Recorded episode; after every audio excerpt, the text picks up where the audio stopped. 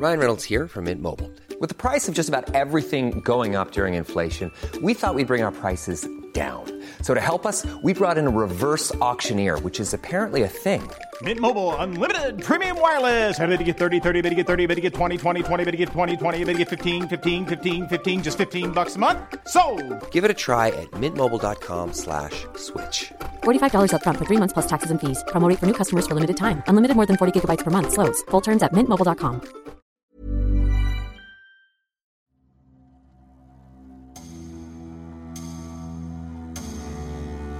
Le 1er décembre 1991, l'équipe de France de Coupe Davis remportait face à la Dream Team américaine un sacre qui s'inscrivait aussitôt dans la légende du sport français. Au-delà de la performance sportive, une fantastique aventure humaine pour la bande à Yannick Noah, capitaine hors norme d'une odyssée qui a marqué plusieurs générations et suscité de nombreuses vocations.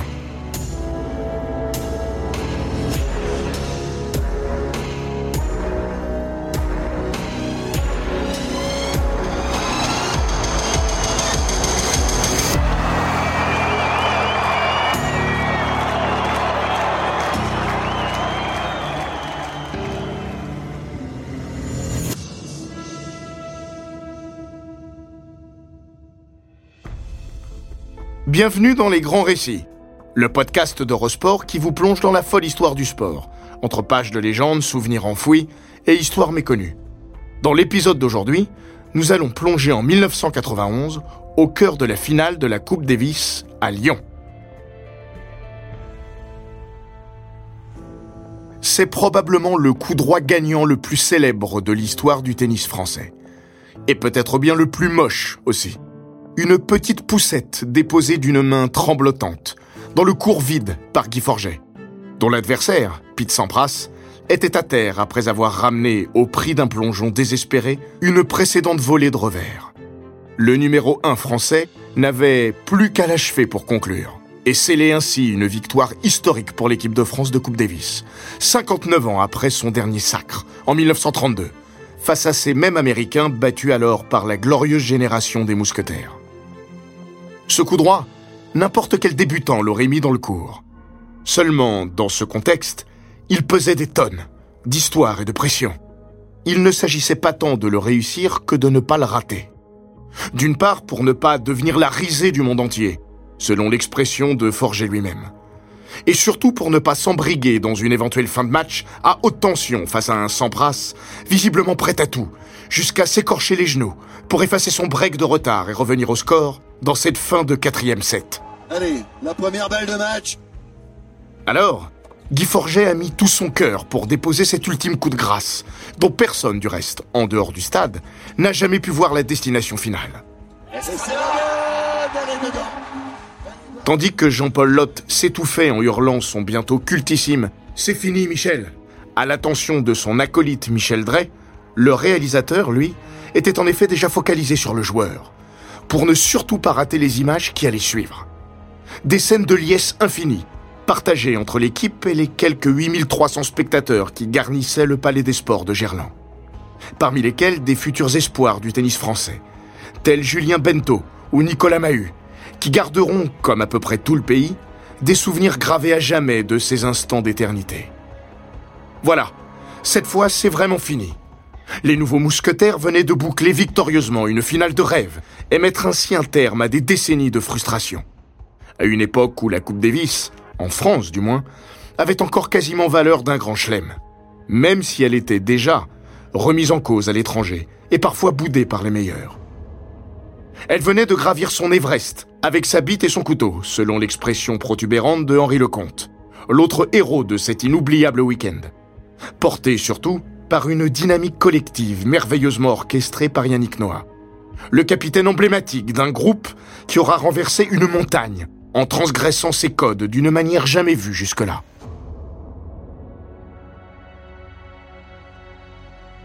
Un an auparavant, pourtant, cette équipe de France, sauvée de justesse dans le groupe mondial à la faveur d'un barrage remporté en Grande-Bretagne, paraissait moribonde, polluée par un climat loin d'être fluide.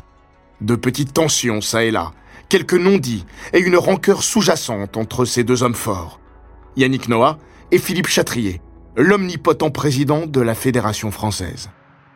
Un contentieux né en 1983, quand Châtrier, de par ses autres fonctions de président de la Fédération internationale, avait été amené à sanctionner le joueur parce qu'il avait séché un match de la Coupe du Monde des Nations, quelques semaines avant son sacre historique à Roland-Garros. Mais Châtrier avait su mettre tout ça de côté au moment de valider la nomination de Noah à la tête de l'équipe de France, fin 1990, à la place de Patrice Dominguez. Une nomination pourtant osée, sinon risquée, alors que Yannick était encore joueur, qu'il était loin d'avoir eu un comportement exemplaire en Coupe Davis. Ses relations avec son ancien capitaine, Jean-Paul Lotte, avaient également été tendues, et parce que tout le monde savait qu'il ne serait jamais un capitaine comme les autres. Anticonformiste, hermétique à toute forme d'autorité, ingérable en somme. Chiant, il reconnaissait volontiers l'avoir été comme joueur. Alors capitaine.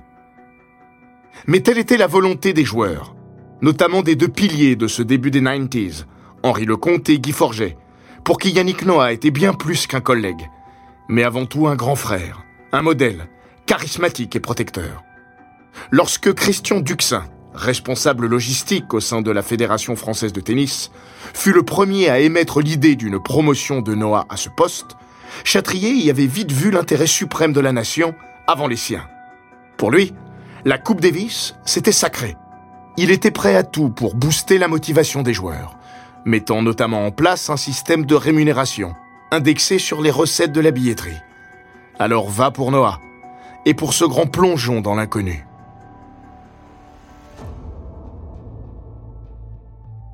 Très vite, Yannick Noah s'était en effet révélé comme un capitaine freestyle, têtu à souhait, refusant par exemple d'aller superviser son groupe en début d'année à l'occasion d'un Open d'Australie qu'il avait également décliné en tant que joueur, parce qu'il souhaitait passer les fêtes en famille. Après un premier tour facilement bouclé fin mars à Rennes contre Israël, 5 à 0, la rencontre, initialement prévue début février à Marseille, avait été différée en raison du déclenchement de la guerre du Golfe. Il avait ensuite eu le flair et le cran de titulariser un gamin de 18 ans, Fabrice Santoro, pour le quart de finale face à l'Australie, à Nîmes, début mai, en lieu et place de Lecomte, touché au genou. Coup de poker, coup de maître avec un cinquième match décisif finalement remporté par le jeune Battling Fab, porté en triomphe par un Noah dont les décisions purement instinctives, sinon impulsives, quitte à bousculer les habitudes et prendre tous les risques, deviendront l'une des marques de fabrique, nonobstant les critiques et les pots cassés. Une manière pour lui d'asseoir son autorité, mais surtout de pousser ses hommes dans leur retranchement, en les sortant de leur zone de confort. Force est de reconnaître que son flair, au bout du compte, l'aura rarement trompé.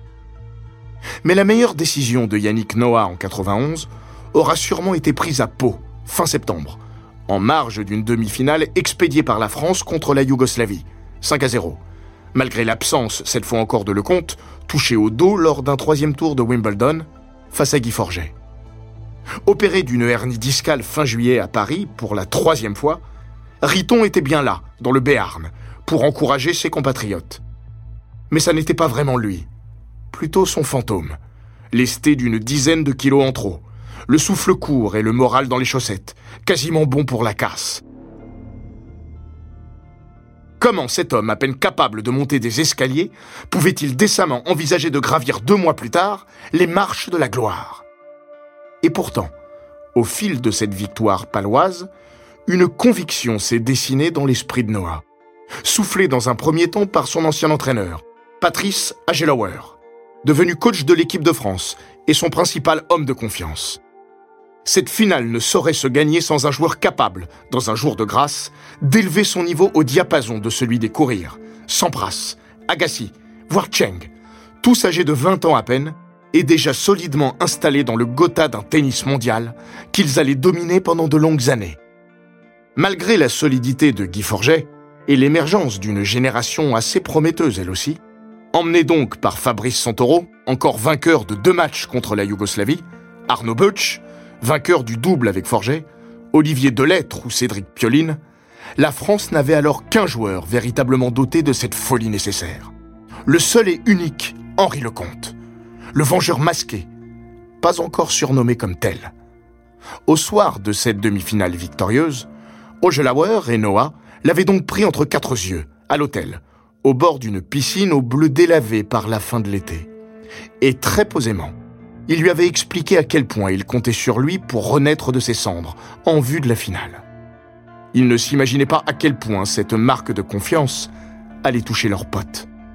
Il savait bien que le comte avait ce besoin vital d'amour et de reconnaissance pour réveiller le génie sommeillant au fond de lui.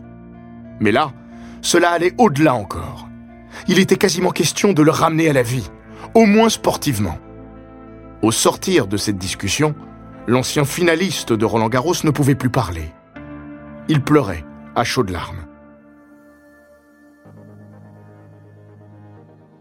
Deux mois plus tard, le lundi 25 novembre au soir, toujours à l'hôtel, désormais au Royal de Lyon, ce même Lecomte pleure encore à chaudes larmes devant ces mêmes Agel et Yann, qui viennent de lui annoncer cette fois sa titularisation pour la finale. Pas seulement pour le double, comme il le pensait, mais pour les trois jours de compétition.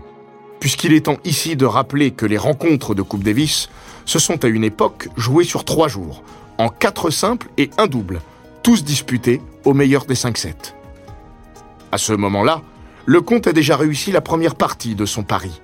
En deux mois, il est redevenu compétitif, au prix d'un séjour de trois semaines, en deux fois, passé dans un centre de rééducation à Tréboul, en Bretagne, où le fait de côtoyer des handicapés lourds l'a aidé aussi à relativiser sa condition et à doper sa motivation.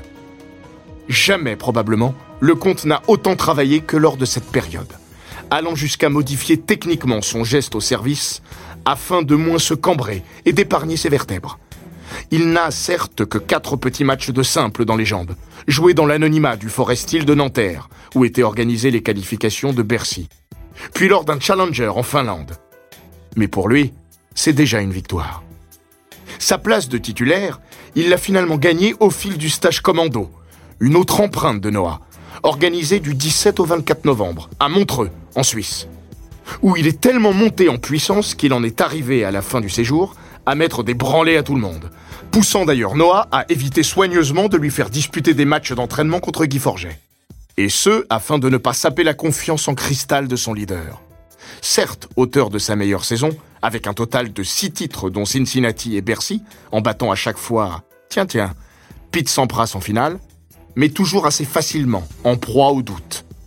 Si le statut de numéro 1 était malgré tout incontestablement voué à Forger, celui de numéro 2, en revanche, pouvait être soumis à la concurrence d'au moins 4 ou 5 joueurs. Et même du capitaine lui-même, qui avait jusqu'au bout sciemment ménagé le suspense quant à une éventuelle autosélection, pour mettre la pression sur tous les prétendants. Noah était ainsi sorti de sa pré-retraite, à l'automne, en disputant quatre tournois consécutifs dont celui de Bercy, où le sort avait voulu qu'il affronte et batte, dès le premier tour, Fabrice Santoro, incapable de gérer la pression inhérente au fait de jouer contre Dieu, et de ce fait, condamné à perdre sa place en finale. Duralex, Sedlex. Soit la loi est dure, mais c'est la loi, à la sauce Noah, de plus en plus persuadé de toute façon que le comte était le joker dont il avait besoin. Forger le comte. Tel sera donc le ticket gagnant pour cette ultime rencontre contre le rival historique américain. Celui-là même face auquel les Bleus avaient vécu une précédente finale douloureuse en 1982 à Grenoble.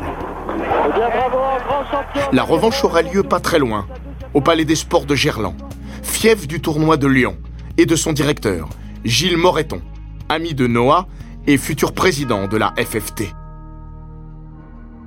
La surface choisie, le suprême cours, une moquette ultra rapide, l'a été pour sublimer les forces des joueurs français, mais aussi réduire celles du joueur américain le mieux classé, Jim Courier, vainqueur de Roland Garros et numéro 2 mondial. Finalement non retenu par son capitaine, Tom Gorman.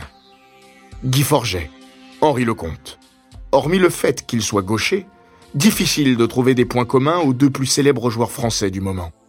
L'un est aussi cérébral, diligent et introverti, que l'autre est instinctif, doué et déluré.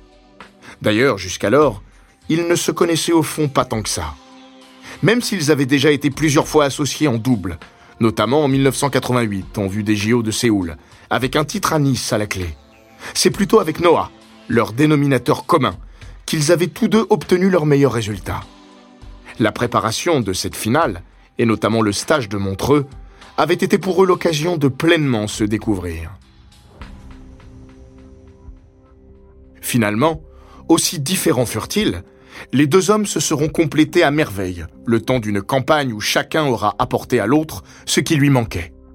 Par sa constance, sa fiabilité et son niveau moyen très élevé, Forget, septième mondial au jour de la finale, il avait grimpé jusqu'au quatrième rang au cours de cette année 1991, aura été l'incontestable pilier des Bleus. Par son brio et sa capacité fascinante à ne douter de rien, Riton en aura été le détonateur. Il aura aussi distillé dans l'esprit de son coéquipier quelques-uns de ses grains de folie bien utiles pour l'aider à se libérer de ses chaînes. Porté par l'euphorie insufflée par le comte, Guy Forget retrouve tout son jeu et toute sa confiance. Ce n'est pas pour rien que Nick Bolitiri, alors grand Manitou du tennis US, avait dit de lui avant la finale Le joueur le plus dangereux de l'équipe de France, c'est le comte, parce qu'il ne sait pas ce qu'il fait. Le vendredi 29 novembre, jour J, Guy Forget et Henri Lecomte ne sont d'ailleurs pas du tout dans les mêmes dispositions mentales. Le premier est blanc comme un linge, stressé comme un premier communion. Voilà des jours qu'il dort mal, allant jusqu'à faire des cauchemars récurrents, parfois morbides, lors desquels il n'est plus capable de frapper dans une balle de tennis. Comme le raconte Yannick Noah dans le livre Coupe Davis 1991, Naissance de la France qui gagne, écrit par Fabrice Abgral et François Tomaso pour les 20 ans de l'exploit, Henri, lui, c'était Amenez-moi les Américains, vite, j'en peux plus. Le mec était dopé à l'adrénaline. Il était prêt à mourir pour moi et pour l'équipe. Une scène restée mythique dit tout de la différence d'état d'esprit qui anime le binôme. Elle a lieu dans les vestiaires de Gerland, juste après la défaite de Forget dans le simple inaugural face à André Agassi, dixième mondial. 6-7, 6-1, 6-2, 6-2, en 2h53. Un match lors duquel le Français s'est un peu trompé tactiquement, en s'échinant à défier le jeune Américain du fond de cours, quitte à sortir essoré du gain du premier set, avant de s'écrouler par la suite.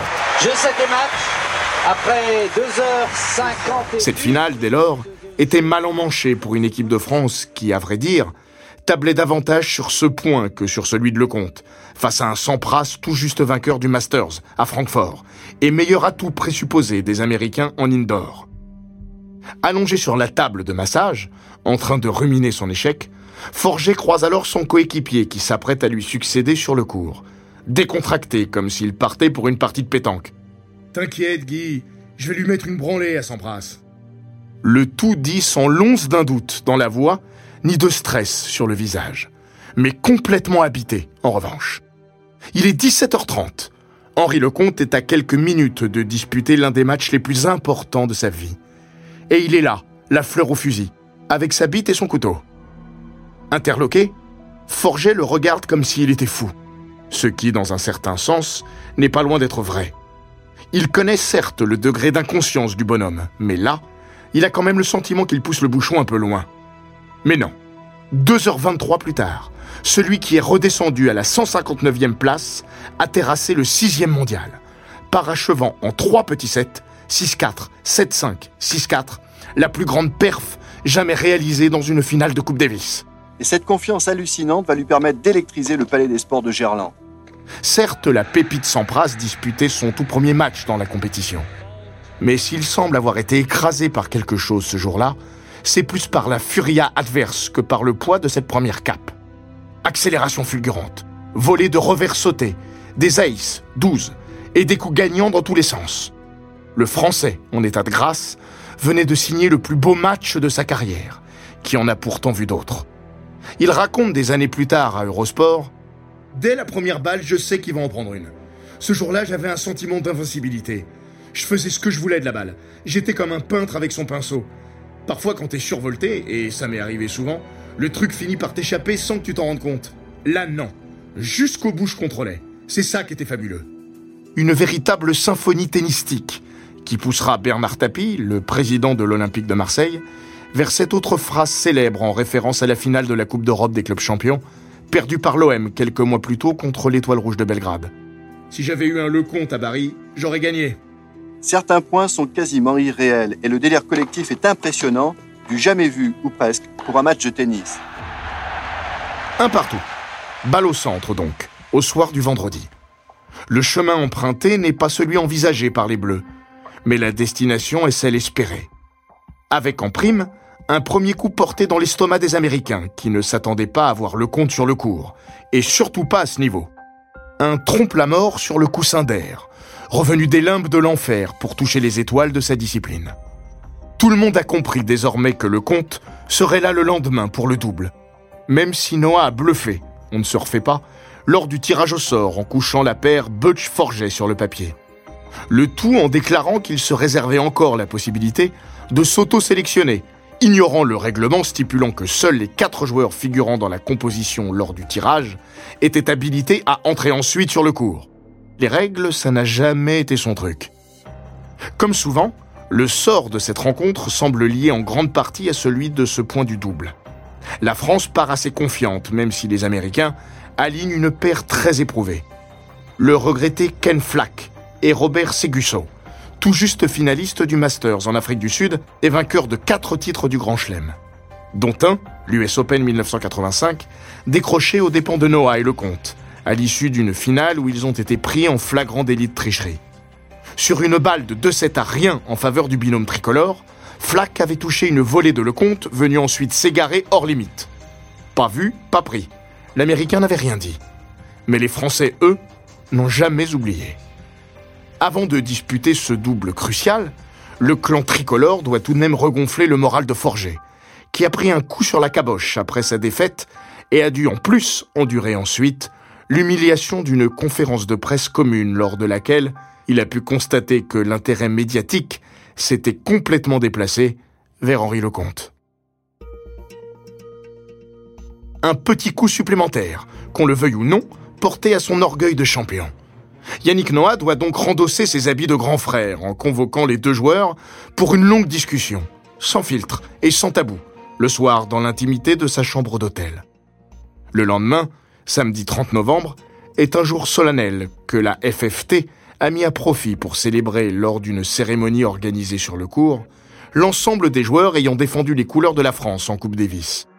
À l'exception de René Lacoste, fatigué et resté chez lui à Saint-Jean-de-Luz, tout le monde est là, y compris le doyen des rescapés, Jean Borotra, 90 ans passés. L'homme qui a remporté le point décisif lors de la dernière victoire des Bleus en 1932. En clair, ce n'est vraiment pas un jour pour perdre. Et de facto, la paire tricolore ne va pas casser l'ambiance. Requinqué, Guy Forget se met au diapason d'un Lecomte de son côté toujours habité par la grâce. Porté par l'euphorie insufflée par Lecomte, Guy Forget retrouve tout son jeu et toute sa confiance. Les deux hommes s'imposent en quatre manches. 6-1, 6-4, 4-6, 6-2, en donnant l'impression constante de maîtriser leur sujet, malgré une baisse de régime au troisième set. L'équipe de France vire en tête. Elle est à portée de fusil, d'une victoire légendaire. C'est toujours facile à dire après, mais c'est peut-être là, lors du double, que Tom Gorman a commis sa plus grande erreur.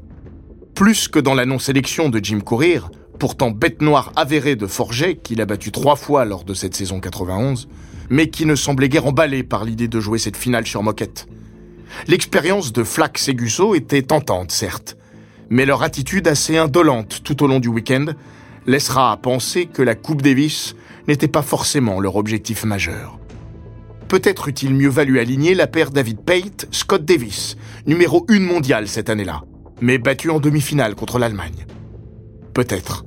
Mais plus sûrement encore, les Américains n'auraient pas dû écarter si vite leur Monsieur Coupe Davis, John McEnroe, qui redeviendra en 1992 le pilier fondateur du double US, formant notamment avec Pete Sampras un formidable binôme qu'on n'aurait pas aimé, avec le recul, affronter à Gerland. Mais on ne refait pas l'histoire, on l'écrit. L'équipe de France avait mieux abordé son affaire, tout simplement. Parce que cette finale de Coupe Davis était l'enjeu d'une vie pour ses joueurs, là où elle n'était qu'un grand événement de plus pour des Américains déjà emplis de gloire. Un signe qui ne trompe pas. Les hommes de Tom Gorman avait préparé le rendez-vous de Lyon de manière assez individualiste, éparpillé façon puzzle, aux quatre coins du globe. Tandis que les Français, eux, avaient fait naître un véritable esprit de corps pendant le stage de Montreux, où, hormis les états d'âme de Fabrice Santoro, toujours pas remis de sa non-sélection et contraint d'être recadré par son staff, tout le monde avait tiré dans le même sens, celui de la victoire.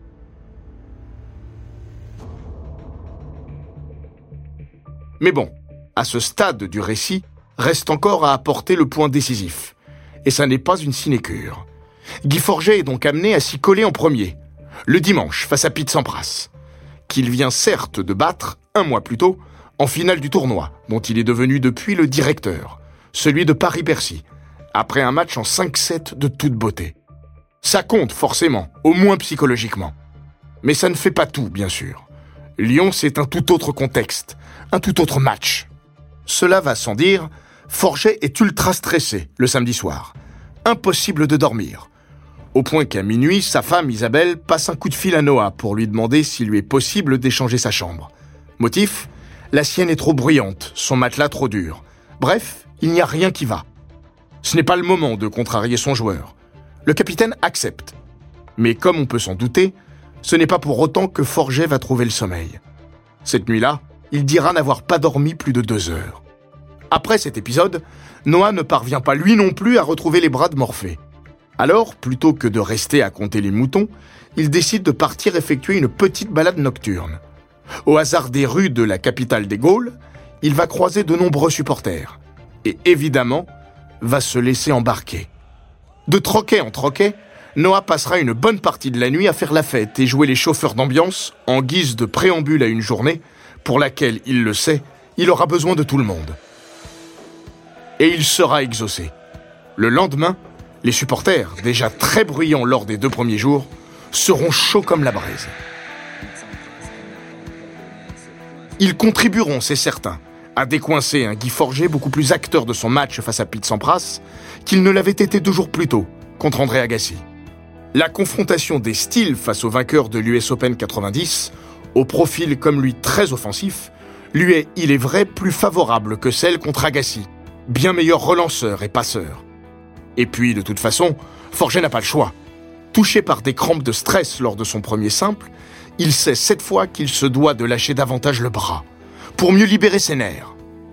Il le fait parfaitement, et au-delà de ça, Forget fait plaisir par l'audace dont il fait preuve lors de ce troisième simple, au cours duquel il va afficher un courage qu'on ne lui soupçonnait pas. Lui, l'ancien grand timide qui avait autrefois tant de mal à sortir de sa coquille, fait preuve d'un cran à toute épreuve. Il lui en faut, notamment pour décrocher un ace sur une balle de premier set contre lui au tie-break. Puis pour tirer un autre ace sur deuxième balle au moment de devoir sauver une balle de débreak à 5-3 au troisième set. Et encore un autre à 5-4, 15-40 dans le quatrième set, alors qu'il sert pour le match, revenant ensuite à égalité d'un passing de revers croisé avant d'enchaîner sur un nouvel ace. Taille patron, vraiment. Et balle de match donc. C'est là, dans les secondes qui vont suivre, figé à jamais dans un instant suspendu, que la minutieuse préparation de l'équipe de France va prendre tout son sens. Ce moment-là, Yannick Noah l'a visualisé des centaines de fois. Il en a parlé aussi avec ses joueurs. Sa philosophie est que dans un moment pareil, il ne faut pas s'embarrasser de fioritures. Servir directement sur le point faible adverse, en l'occurrence, le revers. Et il sait aussi, pour l'avoir espionné à la vidéo, que Sampras retourne à 99% du temps long de ligne dans ces cas-là. Tournant comme un lion en cage autour de sa chaise, sur laquelle il se sera assez peu assis du week-end, le capitaine cherche à tout prix à accrocher le regard de son joueur, qui finit par lui jeter un coup d'œil avant de servir. Oh, très furtivement. À peine le temps de lui faire un bref signe de tête, l'air de dire tout simplement T'inquiète, je sais. À cet instant précis, Yannick a compris et dira dans l'ouvrage dédié au sacre 20 ans plus tard Guy savait à ce moment-là que tous les copains étaient derrière lui et que rien ne pouvait lui arriver. Que quoi qu'il fasse, une double faute, un bois, une connerie, peu importe, tout le monde était là. Et c'est sûrement parce qu'il a senti ça qu'il a pu finir son match. Reste encore à le faire, malgré tout. Le public se tait, enfin. Noah lance des incantations divines. Forget se souffle dans les doigts, puis arme sa fameuse Lacoste Equijet. Il est 17h45. Service extérieur de gaucher, superbe zone. Sampras retourne, comme attendu, chippé long de ligne, mais il est déjà dans les cordes. Dans l'ouverture, il y a un boulevard. Il faut conclure. La volée de revers de Guy Forget est bien touchée, bien appuyée. Gerland se met à hurler. Le staff des Bleus est debout. Certains sont même déjà à moitié sur le cours, comme Butch et Santoro, qui ont commencé à enjamber les balustrades. Sampras, lui, est aux fraises. C'est fini, Michel. Pas tout à fait en réalité. Encore faut-il déposer cet ultime coup droit, le fameux qui deviendra le plus moche et le moins bien filmé de l'histoire du tennis français, mais qui passera à postérité.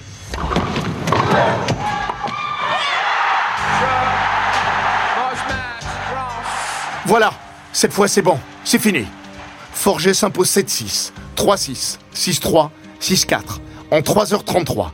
Il balance sa raquette qui finit sa course de l'autre côté du filet, au pied de Yannick Noah, lequel se précipite pour aller le relever et l'embrasser. Bientôt suivi par Eric de Blicker, l'autre entraîneur de l'équipe, puis par le reste du staff et des joueurs, dans une marée d'hommes et d'émotions qui va faire chavirer tout le pays. Il n'y aura pas de poignée de main. Personne n'en a ni le temps ni l'envie. Forget a été enseveli. Sampras a filé directement au vestiaire. Dans la mémoire collective liée à ce sacre, il y a aussi beaucoup d'images de cette célébration, qui va se poursuivre par un tour d'honneur déjanté au rythme de Saga Africa, le premier single sorti quelques mois plus tôt par Yannick Noah, plus vraiment joueur, pas encore tout à fait chanteur, mais d'ores et déjà devenu un capitaine mythique pour l'éternité. La nuit tombe en ce 1er décembre 1991 la France vient de remporter à nouveau la Coupe Davis.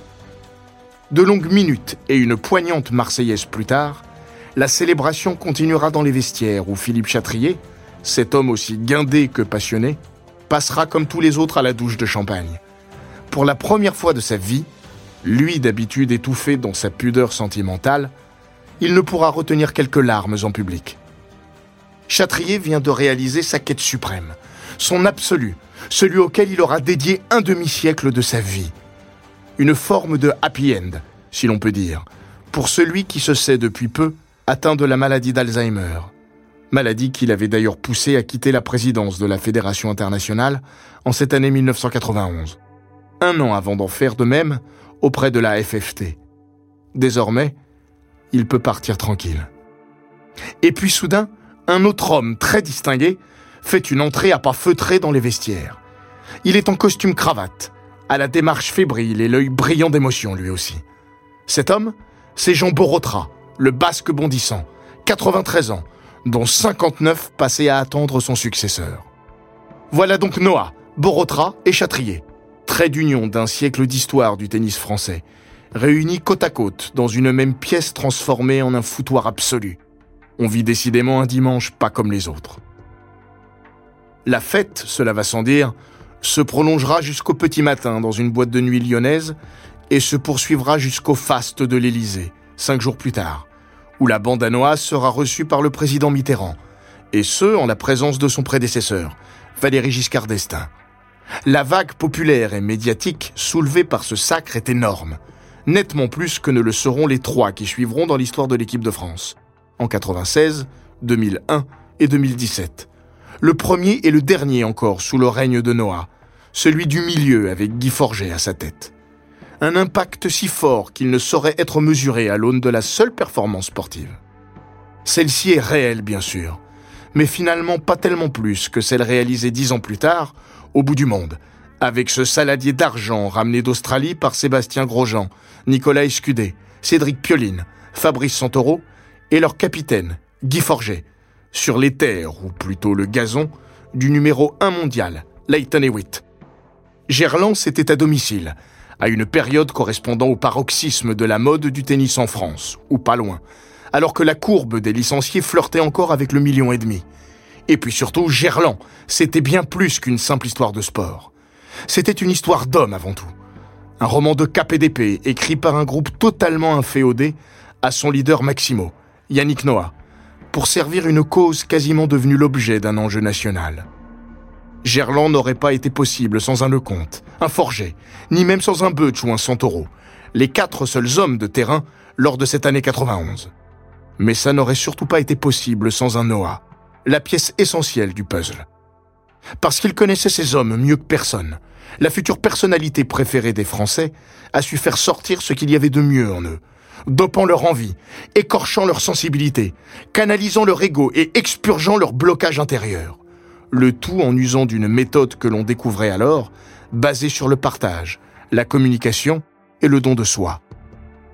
Yannick Noah expliquera dans le livre Coupe Davis 91, Naissance de la France qui gagne, Pour aller au bout de ce qu'on est capable de faire dans une situation aussi cruciale qu'une finale de Coupe Davis, il faut être léger sur le terrain. Ni doute, ni mensonge, pas de non-dit, pas de rancœur étouffée. Rien ne doit polluer l'univers intérieur du guerrier. Dire les choses en face, calmement, à son miroir ou à son entraîneur. C'est la meilleure manière de se préparer. Quand je fais le bilan, je ne retiens que ces moments-là. Ces instants hors normes qui ont permis aux joueurs de bien jouer et de s'épanouir. Plus tard, dans leur vie d'homme. La plupart des joueurs qui se sont éclatés l'ont fait en se dépouillant de leurs idées reçues et de leurs complexes. Encore que la France n'a pas réellement attendu ce jour-là pour apprendre à gagner. Tout en traînant sa tendance à préférer le flacon à l'ivresse, elle l'avait déjà fait. Et comment? Par l'entremise de champions tels que Marcel Cerdan, ou dans un passé beaucoup plus récent, via Alain Prost, Bernard Hinault, Michel Platini, sans oublier Noah lui-même, évidemment. Mais disons qu'elle a réalisé ce jour-là qu'on pouvait gagner d'une autre manière, compenser une éventuelle infériorité technique par un parfait conditionnement psychologique. Pas impossible que Noah, déjà précurseur en son temps de techniques de relaxation comme le yoga ou la visualisation, ait définitivement levé le voile en France sur les vertus de la préparation mentale. Même si, à ce jour, des tabous demeurent en la matière. La méthode Noah, telle qu'on l'a conceptualisée par la suite, montrera ses limites aussi. Elle nécessite tant d'énergie individuelle et collective qu'elle a tendance à essorer les hommes. Ainsi, moins de quatre mois après Gerland, l'équipe de France tombait de son nuage à l'occasion d'une défaite sans gloire face à la Suisse, à Nîmes, lors d'un quart de finale où le capitaine allait écarter des simples Forget et Lecomte, insuffisamment impliqués à ses yeux. À vrai dire, il leur avait déjà annoncé son intention de quitter le bateau à la fin de cette campagne 1992. Peut-être en proie aussi, comme d'autres membres de l'équipe, à un coup de blues post-Gerland. C'est le problème des fortes montées d'adrénaline. La descente peut parfois être brutale. Noah a replongé en 1995, puis 2016, renouant avec l'efficacité de ses méthodes sans jamais réellement retrouver la magie de 1991. Reste que le parfum de Gerland, lui, ne s'est jamais évaporé, continuant même encore de diffuser ses effluves dans le microcosme du tennis français, dont la plupart des acteurs d'aujourd'hui disent avoir été bercés par ses souvenirs d'hier. Bien des années plus tard, les enfants de Noah ont été les premiers à monter au créneau lorsque la Coupe Davis a été vendue au groupe Cosmos en 2018. Voir s'envoler l'âme de la compétition, c'était pour eux l'insupportable sentiment qu'on leur arrachait un peu de leur enfance. Et beaucoup de ces souvenirs patinés par un temps que les moins de 30 ans, désormais, ne peuvent pas connaître. Cet épisode des grands récits d'Eurosport a été écrit par Rémi Bourrière. Il est raconté par Florian Bayou monté par Matteo Benedetto et produit par Bababam. N'hésitez pas à vous abonner, commenter, partager et noter ce podcast sur Apple Podcast, Google Podcast, Castbox, Spotify, Deezer et toutes les plateformes audio.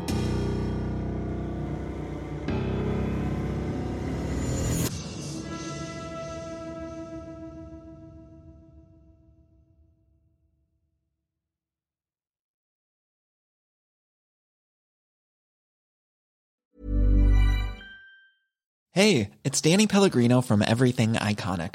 Ready to upgrade your style game without blowing your budget? Check out Quince. They've got all the good stuff shirts and polos, activewear, and fine leather goods, all at 50 to 80% less than other high end brands. And the best part? They're all about safe, ethical, and responsible manufacturing. Get that luxury vibe without the luxury price tag. Hit up quince.com slash upgrade for free shipping and 365 day returns on your next order. That's quince.com slash upgrade.